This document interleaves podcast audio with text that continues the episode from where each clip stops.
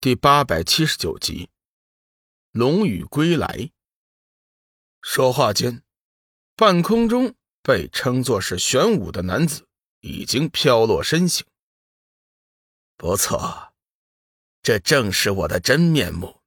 天灵，以后你还是叫我天耀吧。停了一下，那人又道：“天灵，你是否也应该？”叫我看看你的真实面目。我希望我们今天能够坦诚相见。被火焰包裹的那个人似乎是有些犹豫，不过他最终还是散去了身上的火焰，露出了真实面目。借着月光的映照，不难分辨出那个人竟是个妙龄女郎，春山黛眉，如水秋波。亭亭玉立，婀娜多姿，一身火红色的紧身战甲，更是将她的美女身段显露无遗。天耀微微一笑，目注着天灵，眼里飞快的闪过了一丝金光，笑道：“果真是绝色尤物啊！”天灵冷哼一声，皱着眉说：“都说玄武老实敦厚，看来……”也不过如此嘛。”天耀淡淡的说道，“叫我天耀，名字很重要吗？”天耀走前几步，与天灵并肩而立，淡淡的说：“我是个讲原则的人，该叫什么就叫什么。”天灵没有再继续纠缠那个话题，神色一凛，说道：“你对仙界的形势？”怎么看？天耀不答，反问：“想必你也得到了守护神兽的警示吧？”“不错，若不是朱雀神兽的警示，你我两人未必就能如此平静的说话。”天耀说道：“说重点的，朱雀究竟告诉你什么了？”朱雀神兽说：“他感应到了洪荒异兽之王的气息。”玄武也是同样的感应吗？天灵见天耀迟迟不肯言语，主动问道。天耀点了点头，说道：“不错，玄武神兽也感应到了洪荒之王的气息，他嘱咐我尽快查清楚。看来我们接到了同样的命令。”天灵突然问道：“仙界的各大势力即将洗牌。”你有什么打算？天耀淡淡的说：“我能有什么打算？你应该知道，我一向对权力没什么欲望。不过，从玄武神兽的态度来看，似乎要我支持洪荒异兽之王这一方。”天灵闻言看了看天耀，眼中闪过一丝惊异之色，说道：“你真的要放过？”这次大好的时机吗？别人都以为你最善防御，但是只有我知道，你才是四大仙主之中最强大的一位。天耀淡然自若的说道：“那又如何？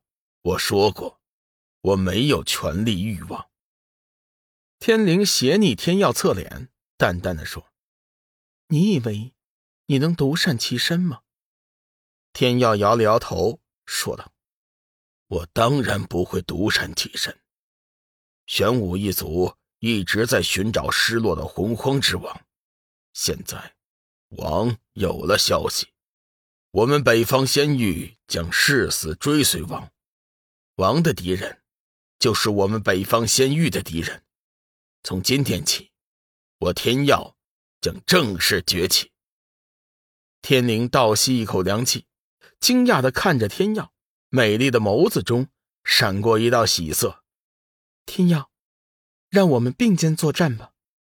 朱雀一族同样在寻找着失落的王者，我们南方仙域同样会追随王者。一对宿世怨敌就此和解。龙宇离开女子的领地之后，急忙向剑皇宫赶去。此刻。剑皇宫正好也收到了龙宇和上清尊神大战的消息。为了确保消息的正确性，剑皇决定和上古巨魔携手前去三清天找三清尊神要人。同时，剑皇宫和东方仙域的五十万大军也集合完毕，由白羽和剑痴、小玉作为统领。一旦剑皇那边发来消息，五十万大军将直接攻入三清天。文儿自龙宇离开后。泪流满面，感觉心都被掏空了。女子思量再三，决定带文儿去找龙宇。不过文儿却是死活不答应。师尊，我相信夫君，他一定会来接我的。女子叹息一声道：“傻孩子，你心里当真就这么爱那个臭小子吗？”文儿点了点头，说：“文儿的身子和心都给了他。”我不能没有他，师尊，文儿想求你一件事情。文儿擦去眼角的泪水，肃然说道。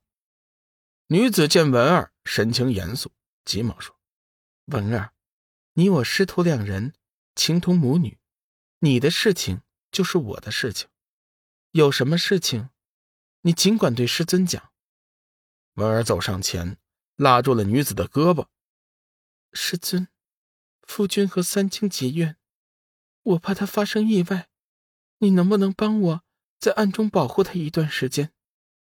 见女子不说话了，文儿有些急了。师尊，文儿知道这个请求有些过分，但是文儿真的很担心夫君的安危呀。女子沉默了一会儿，良久，叹息一声，说道：“哎，文儿啊，你放心吧。”师尊会帮你看着那个臭小子的，不过为师离开的这段时间里，你要自己照顾好自己。每隔十天，我会回来看你一次的。